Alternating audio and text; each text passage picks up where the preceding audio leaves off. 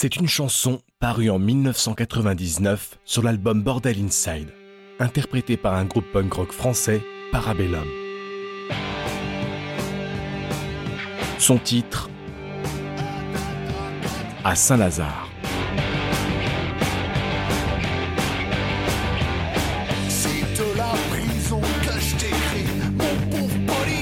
Mais son premier auteur et interprète est Aristide Bruand. C'est de la prison que je t'écris, mon pauvre Polide. Hier, je ne sais pas ce qui m'a pris à la visite. C'est des maladies qui se voient quand ça se déclare. N'empêche qu'aujourd'hui, je suis dans le sang à Saint-Lazare. Elle fut en fait écrite en 1887 et enregistrée pour la première fois en 1905. Les bases sont posées. Une prostituée écrit à son souteneur répondant au nom de Polyte. La voilà atteinte d'une maladie qui ne se voit pas quand ça se déclare, comprenez, une MST. Dans ce morceau, le chansonnier le plus illustre de France, celui que l'on retrouve encore sur les objets souvenirs de Montmartre avec son écharpe rouge, dépeint un lieu austère et des conditions de vie drastiques. À Saint-Lazare est une chanson qui relate l'ambiance d'une prison hôpital pour femmes et notamment pour celles qui vendent leur corps. Elle va traverser le XXe siècle et être reprise par nombre d'artistes. Patachou, par exemple, celle qui révélera Jacques Brel dans son cabaret, va aussi interpréter cette chanson. Dans le deuxième couplet, on y évoque les hivers rudes où la braise se fait rare et le lin V, péniblement obtenu au bout de trois mois. Dans le langage des voyous, emprunté au louche le jargon des bouchers, le lin V est un dérivé du mot vin. Vin pour 20 sous, c'est-à-dire un franc. Mais pendant ce temps-là, toi, vieux chien, qu'est-ce que tu vas faire? Je ne peux t'envoyer rien de rien. C'est la misère. Ici, tout le monde est décavé. La braise est rare. Faut trois mois pour faire un linvé à Saint-Lazare. Bien des destins vont se succéder anonymement derrière des murs brunâtres.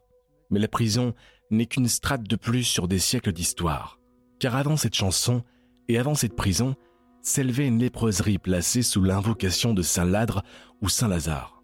Par mesure de sécurité, pour l'éloigner de la ville, elle avait été fondée le long de la route de Paris à Saint-Denis, à la limite de la zone marécageuse de l'ancien lit de la Seine au XIIe siècle. Aujourd'hui, le long de l'actuel boulevard Magenta. Avec le temps, on la retrouve modifiée au XVIIe siècle en prison des familles, et puis en une prison spéciale pour aliénés, prêtres indisciplinés et pour épouses et jeunes débauchés enfermés sur la demande de leur famille. Dès 1802, la prison devient un hôpital-prison et c'est en ces lieux qu'on y établit la visite médicale des prostituées. À l'époque, les femmes exerçant le plus vieux métier du monde devaient se présenter à date fixe pour être en carte, c'est-à-dire être en règle par un contrôle de santé. En carte pour les prostituées de rue, à numéro pour celles exerçant dans les maisons closes taxées par la brigade des mœurs. Et puis, il y a les diverses prostituées arrêtées par les agents des mœurs. Elles couchent la nuit à plus de 150 dans une vaste salle qui leur est réservée. Le matin, levées à 5 heures, elles sont envoyées à la visite médicale. Et enfin, remises en liberté lorsqu'elles sont saines. Cependant, beaucoup d'entre elles sont libres pour une courte durée si elles ne sont pas dans les bonnes grâces des agents. Certaines sont ainsi arrêtées plus de 100 fois par an. Durant plus de 100 ans, ce sont des cortèges de chevaux tirant des voitures cellulaires qui larguent à Saint-Lazare des cohortes de femmes telles du bétail, tout droit venus d'un dépôt central, une sorte de plateforme de tri pour celles et ceux que l'on a décidé d'enfermer pour le bien de la société. À la prison, on est d'abord accueilli par un portail austère pour rejoindre une première cour dénommée sans que l'on sache pourquoi la cour d'honneur.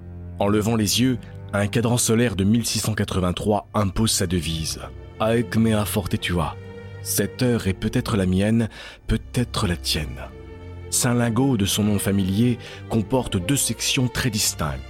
Un quartier judiciaire qui est la prison proprement dite, où sont aussi enfermées les femmes ayant tué, et un quartier administratif réservé aux filles publiques. En dehors des médecins, de leurs internes, du docteur et de ses gardiens, qui, sauf exception, sont chargés uniquement du service extérieur, le tout était surveillé par 50 religieuses vivant en communauté. Des sœurs pas comme les autres qui ont appris les rudiments de l'autorité et l'art de pouvoir contrer sur le même ton les filles décochant les grossièretés les plus argotiques. C'est dans ce cadre qu'Aristide Bruand écrit sa chanson. Bruand, l'auteur, compositeur et fin observateur des bas-fonds de la société. Il fréquente la pègre, caresse les apaches, regarde les orphelins de la commune, fréquente les filles et les parias. Il tient ici un lien entre prison et monde extérieur, où la femme qui écrit cette lettre n'a d'autre repère que son souteneur. Le chansonnier est ce trait d'union d'une société parisienne fracturée. Les sans argent et sans scrupules, chanter aux notables, aux bourgeois, aux tout venants. Artiste oublié, Picolette reprendra le morceau en 1955. Vrai te savoir comme ça sans le sou, je me fais une bile, t'es capable de faire un sale coup, je suis pas tranquille, t'as trop de fierté pour ramasser des bouts de cigare pendant tout le temps que je vais passer à Saint-Lazare. Ramasser des bouts de cigares. Il ne faut pas y voir ici l'image d'épinal d'un clochard qui ne sait se procurer des cigarettes, mais bien d'un réel et vieux métier misérable. Ramasser des bouts de cigares et les reconditionner en de vrais cigares. Le pauvre Polyte a trop d'orgueil ou pas assez de morale pour ne vivre d'autre chose que du corps mercantile de celle emprisonnée avec les déchus de l'humanité. La chanson ne dit pas combien de temps la protagoniste reste dans cette prison, mais on sait que vers 1857, la durée de traitement des prisonnières dans la seconde section ayant contracté la syphilis est de 45 jours pour les filles publiques inscrites et de 3 mois pour les filles dites insoumises, regroupées avec celles contraintes par l'internement administratif. La sortie de l'hôpital-prison n'est possible qu'après une contre-visite assurée par la préfecture. À cette époque, sur un simple avis médical, un mari, un parent, un père peu scrupuleux pouvait faire interner celle qui dérange un peu trop dans l'environnement. Ce que fera par exemple Paul Claudel pour Camille, sa sœur, et son sinistre internement durant 30 ans jusqu'à sa mort dans l'asile de Villévrard. Un système qui perdurera jusqu'à la loi Marthe Richard du 13 avril 1946 qui fermera les maisons closes. Évidemment, on trouve à la prison des mères et leurs enfants et des femmes enceintes. Elles sont dans une salle spéciale. Lorsque l'enfant est âgé de 4 ans, vient le moment de les séparer.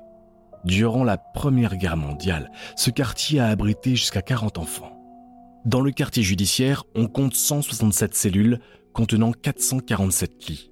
Trois cellules, les 12, 13 et 14, se distinguent par le service dit de la pistole. Les prévenus pouvaient éviter ainsi la promiscuité des ateliers et cellules communes. Faut-il avoir les moyens de payer, avec en plus des conditions requises? Être pour la première fois emprisonné, ne pas être présente pour délit de mœurs, obtenir l'autorisation du juge d'instruction et avoir au moins 50 francs déposés au greffe en guise de garantie. Les autres prisonnières, dans leur grande majorité, sont en atelier et suivant leur aptitude, on leur donne à fabriquer de menus objets à confectionner. Des sacs, découper des étiquettes, des enseignes de carton, faire de la lingerie plus ou moins fine destinée aux grands magasins. En 1967, c'est une des plus illustres chanteuses françaises qui chantera Saint-Lazare, Barbara mon petit loup, bois pas trop, tu sais que t'éteignes. Et quand t'as un petit coup de sirop, tu flanques tes peignes. Si tu te faisais coffrer un soir dans une bagarre, y a plus personne qui viendrait me voir à Saint-Lazare. Au 31 décembre 1856, on compte 48 jeunes filles mineures détenues à Paris, dont 33 à la prison Saint-Lazare par voie de correction paternelle. Les gardiens n'aiment guère avoir à sévir contre les femmes. Question de rapport de force, mais peut-être aussi d'une crainte du désespoir. Voici un extrait de Souvenir d'un médecin des prisons de Paris par le docteur Bizarre. Il relate la mésaventure d'un gardien voulant intervenir dans un atelier en révolte dont la sœur surveillante a été chassée. Notre garde pénètre donc au pas de charge et fonce courageusement sur le groupe qui lui paraît le plus excité. Mais à peine a-t-il fait quelques pas qu'il est saisi par vingt mains nerveuses qui le secouent, le renversent, le terrassent.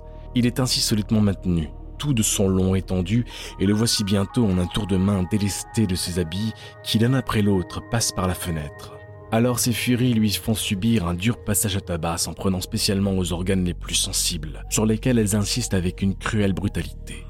Échevelés, riant et chantant, les révoltés mènent une ronde folle autour du malheureux supplicié qui, dans son ridicule accoutrement, pousse de tels hurlements qu'on se précipite enfin pour le délivrer. Il faut dire que tout y est réuni pour faire poindre la rage et la fatalité. Les voleuses, les criminels, les prostituées, les femmes déconnectées d'une société en ordre se mêlent dans les ateliers, les couloirs et les recoins connus sous silence. La rue dite des Lesbos, un corridor étroit, sombre et enfumé par les cigarettes des détenus. On y avance dans ce véritable boyau comme dans un couloir qui a réuni la fange de ce bas monde. L'odeur âpre et alcaline de ce qui reste des entrailles humaines y est terrible. Elle en devient incommensurable quand elle se fond sur des images de corps se mouvant en ce qui reste accessible et gratuit, l'amour charnel. Encore plus proche de nous, et peut-être quelque part de sa vie tourmentée, Véronique Sanson chante Saint-Lazare à l'Olympia en 89, accompagnée d'un orchestre philharmonique. Dans ce couplet, c'est une demande bien spéciale que fait la prisonnière. Elle demande que le souteneur s'occupe, ça lui chante d'une autre fille, enfin, plutôt dans l'argot, casqué pour moi. Vengeance sera faite à la sortie.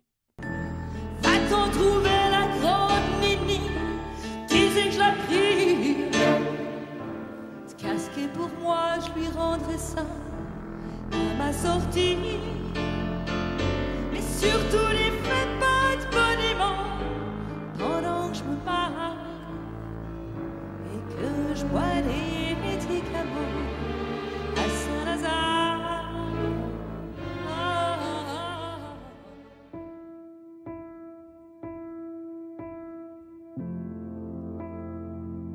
Les interprètes de ce morceau se succèdent par des noms qui restent et d'autres oubliés. Eugénie Buffet, Germaine Montero, Lina Margy ou encore Marc Augeret. La prison a vu aussi des noms célèbres passer entre ses murs. Marguerite Stenheim, maîtresse du président de la République Félix Faure, accusée à tort de son décès dans un dernier ébat, fut ensuite inculpée pour le meurtre de son mari en 1908 et passa 300 jours à Saint-Lazare. Citons Louise Michel, La Limousin, La Mérélie, Gabriel Bompard, Marthe Hanot, Thérèse Imbert, escroc du 19e siècle, Jeanne Imbert, première prisonnière pour ses propos et actions en faveur de l'avortement, Madame Caillot, qui a abattu au revolver le directeur du Figaro, ou encore la plus célèbre des espionnes Matahari. D'abord dans une cellule capitonnée sans fenêtre, elle fut placée dans la pistole numéro 12, gratuitement, puisque condamnée à mort. Le pourrissoir, comme l'appelait Jeanne Imbert, est amené aussi à mourir en emportant avec lui ses odeurs nauséabondes et ses milliers d'anecdotes inavouables. Après de sombres et interminables décennies, la prison ferme en 1927. L'année suivante, elle devient la maison de santé pour femmes Saint-Lazare. En 1940, les murs de l'ancienne prison sont démolis sauf l'infirmerie, qui continuera de recevoir des femmes jusqu'en 1955. Puis elle deviendra un service de désencombrement de l'hôpital Lariboisière. Quelques prostituées y furent encore amenées par les rafles de la police jusqu'en 1975 à la fermeture définitive des lieux. Subsiste aujourd'hui l'infirmerie, devenue la médiathèque Françoise Sagan, et la chapelle attenante de 1828. Des vestiges témoins de toutes ces âmes qui vécurent des nuits interminables. Aujourd'hui, on est libre de circuler dans la cour habillé de verdure de part et d'autre d'un chemin sinueux, sans savoir que l'on foule les pas de lionnes en cage. Les pierres débarrassées de leur crasse ont fière allure en servant d'écrin pour les palmiers plantés çà et là.